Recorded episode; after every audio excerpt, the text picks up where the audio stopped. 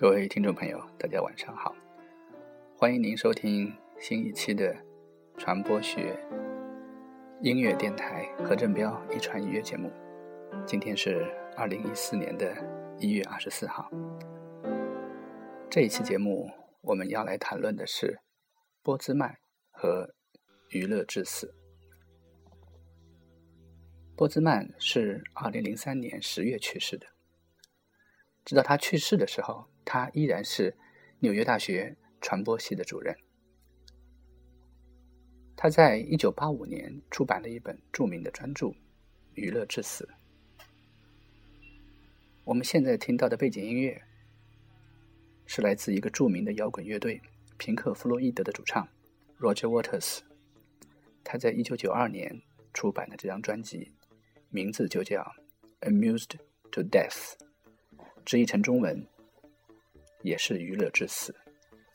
我们听到的是这张专辑的最后一首歌曲，也是同名歌曲。Roger Waters 在接受《滚石音乐杂志》采访的时候，直接承认了他这张唱片的灵感就来自于波兹曼的著名的专著《Amusing Ourselves》。To death。从这个角度来说呢，这本书也可以翻译成“娱乐自杀”。Roger Waters 在平克·弗洛伊德乐队的时候，曾经出版过两张非常著名的专辑。第一张叫做《The Dark Side》，The Dark Side of Moon，月之暗面，因为我们永远看不到月亮的暗的那一面，背向地球那一面。另一张专辑就是著名的概念专辑《The Wall》，有翻译成《迷墙》，有一部非常著名的电影，是根据这张唱片来拍的，也是一个巨大的 MV。Roger Waters 在这一张专辑里面，用概念性的语言讲述了现代人们在媒体时代、记者的责任、公众的真相等等。封面是一个大猩猩。在看着电视机，和 Roger Waters 一样，整整一代人受到了尼尔·波兹曼的影响。我非常喜欢波兹曼《娱乐至死》的前言，请允许我在节目中把这段前言中间最重要的一段话完整的念下来。人们一直密切关注着1984，这一年如期而至，而乔治·奥威尔关于1984的预言并没有成为现实。忧虑过后的美国人禁不住轻轻唱起了颂扬自己的赞歌，自由民主的根得以延续。不论奥威尔笔下的噩梦是否降临在别的地方，至少我们是幸免于难了。但是我们忘了，除了奥威尔可怕的预言之外，还有另一个同样让人毛骨悚然的版本，虽然这个版本年代稍稍久远一些，而且也不那么广为人知，那就是奥尔德斯·好西里的《美丽新世界》。即使是受过良好教育的人们也不会料到，好西里和奥威尔的预言截然不同。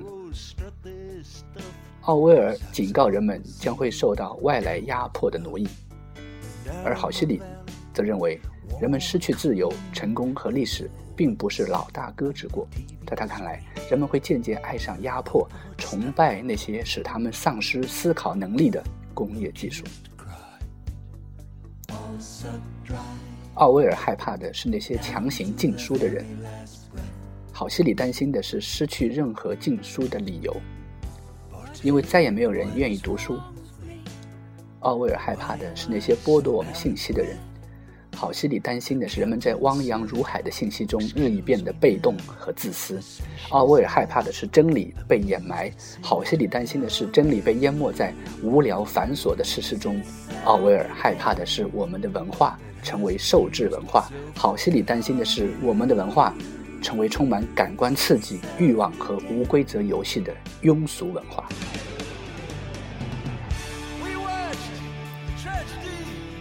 正如郝西里在《重访美丽新世界》里提到的，那些随时准备反抗的自由意志论者和唯理论者，完全忽视了人们对于娱乐的无尽欲望。在一九八四中，人们受制于痛苦；而在美丽新世界中，人们由于享乐失去了自由。简而言之，奥威尔担心我们憎恨的东西会毁掉我们，而郝西里担心的是。我们将毁于我们热爱的东西。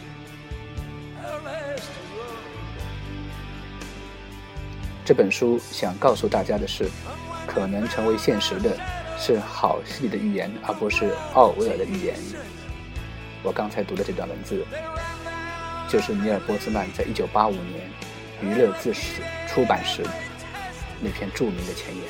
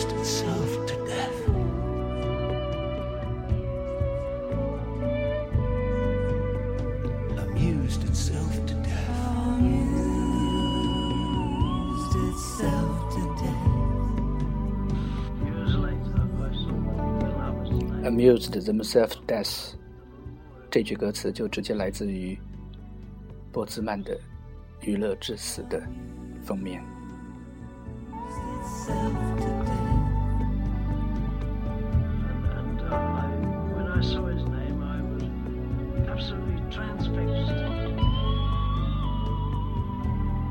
It was as though he was now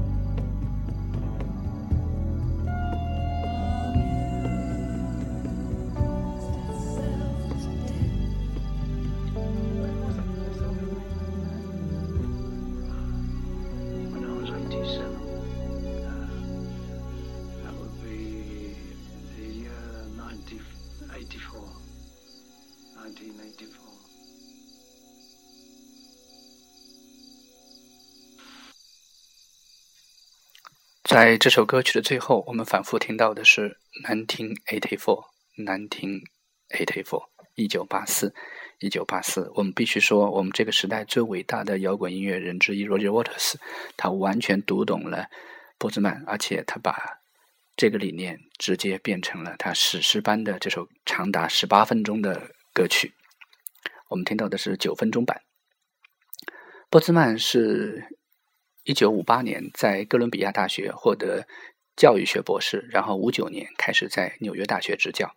一九七一年，他在纽约大学的斯坦哈特教育学院开创了媒介生态学的研究生课程，也就是著名的媒介环境学派。波兹曼在从教了三十四年以后，才获得了教授的头衔，并且作为该校的文化传媒系主任。他在这个任上担任了十年的工作，因为肺癌，在零三年十月于纽约去世。和我们昨天的节目中谈到的李普曼一样，波兹曼生于纽约，并且常住在此。波兹曼总共出版过十八部书籍，并且为各大报刊写过两百多篇文章，其中最著名的包括《娱乐至死》《童年的消逝》《技术垄断》等等，还有关于教育的系列的著作。他曾经写过《教学一种颠覆性的活动》《教学一种保存性的活动》等等。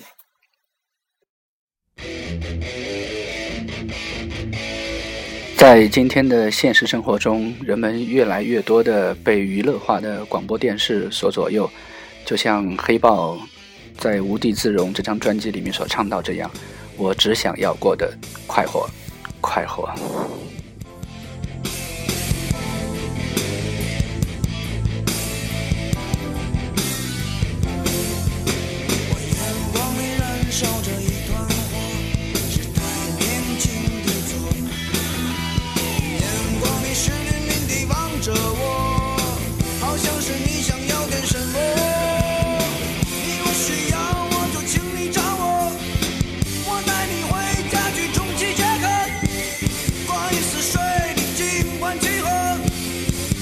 想过。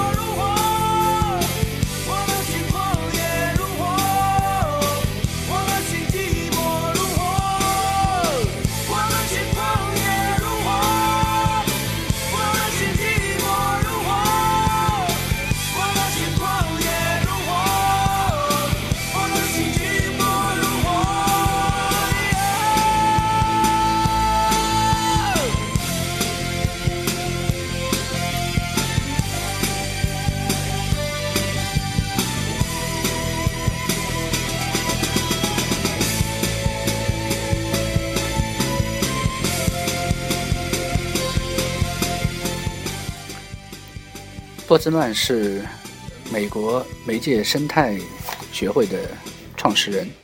我在2006年参加了这个学会，当时呃华人还是比较少的。和人们对于传统的媒介生态的认知不同，我们要注意到的一点是，波兹曼拿的硕士和博士学位都是在哥伦比亚大学获得的教育学专业的学位。在童年的消逝里面，他重新定义了童年，并且把童年看作是一项伟大的发明。所以，童年的产生跟福柯所说的性的产生是有非常大的共同点的。在第一章《一个没有儿童的时代》，博兹曼是这样写的：没有识字文化，没有教育的观念，没有羞耻的观念，这些都是中世纪童年不存在的原因所在。那么，童年什么时候产生的呢？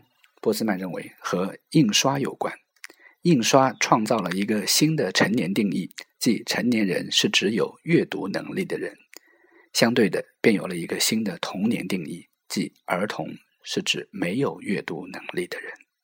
在新的传播环境到来之前，婴孩期在七岁结束，成年就跟着开始了。那么，在第八章里面，关于童年的消逝。它指的是正在消失的儿童。在这一章里面，他反复提到的是媒介改变了这种阅读的需要，人们即使不识字也可以完成相关的教育，所以童年就跟着消失了。这里面他提到了一个很有趣的电视节目，叫《爸爸本事大》（Father Knows Best）。他认为这里面儿童表现的与成人非常的接近。现在。这些大多已经看不见了，或者正在迅速的消失。当你听到《爸爸本事大》这个节目的时候，你是不是想到了《爸爸去哪里》？因为媒介的变化，儿童包括在广告中，波兹曼指出，有一天晚上看电视，我数了一下，共有九个不同的产品利用儿童做推销员。美国的电视观众显然不认为有儿童来告诉他们美国国家公司的辉煌成就有什么不同寻常或令人不快。也许这也是因为儿童越来越多的获准参与到成人生活的各个方面。这就是波兹曼始终在悲观的认为媒介对我们的生活的影响。如果您听过我们第一期节目关于讲到麦克鲁汉，以及第二期节目关于讲到莱文森，你就会知道这两者之间有一个重要的桥梁。那就是今天我们所谈论的波茨曼，他始终把麦克鲁汉作为自己的学生，把麦克鲁汉作为美国媒介生态学的鼻祖，同时他把自己的衣钵传给了莱文森，这就是一个伟大的人。他是一个优秀的学生，同时又培养出了比自己更优秀的学生。感谢您收听这一期的传播学音乐电台何振彪的。一传一乐，在技术垄断、娱乐至死以及童年的消失中间，我们会看到，虽然波兹曼看起来是一个那样悲观的，甚至带着消极和批判眼光的人，但在我刚才朗读的那篇前言里面，我们可以感觉到，波兹曼有一颗滚烫、充满激情的摇滚的心。正如他的学生们说，他在课堂上是一个激情洋溢的人。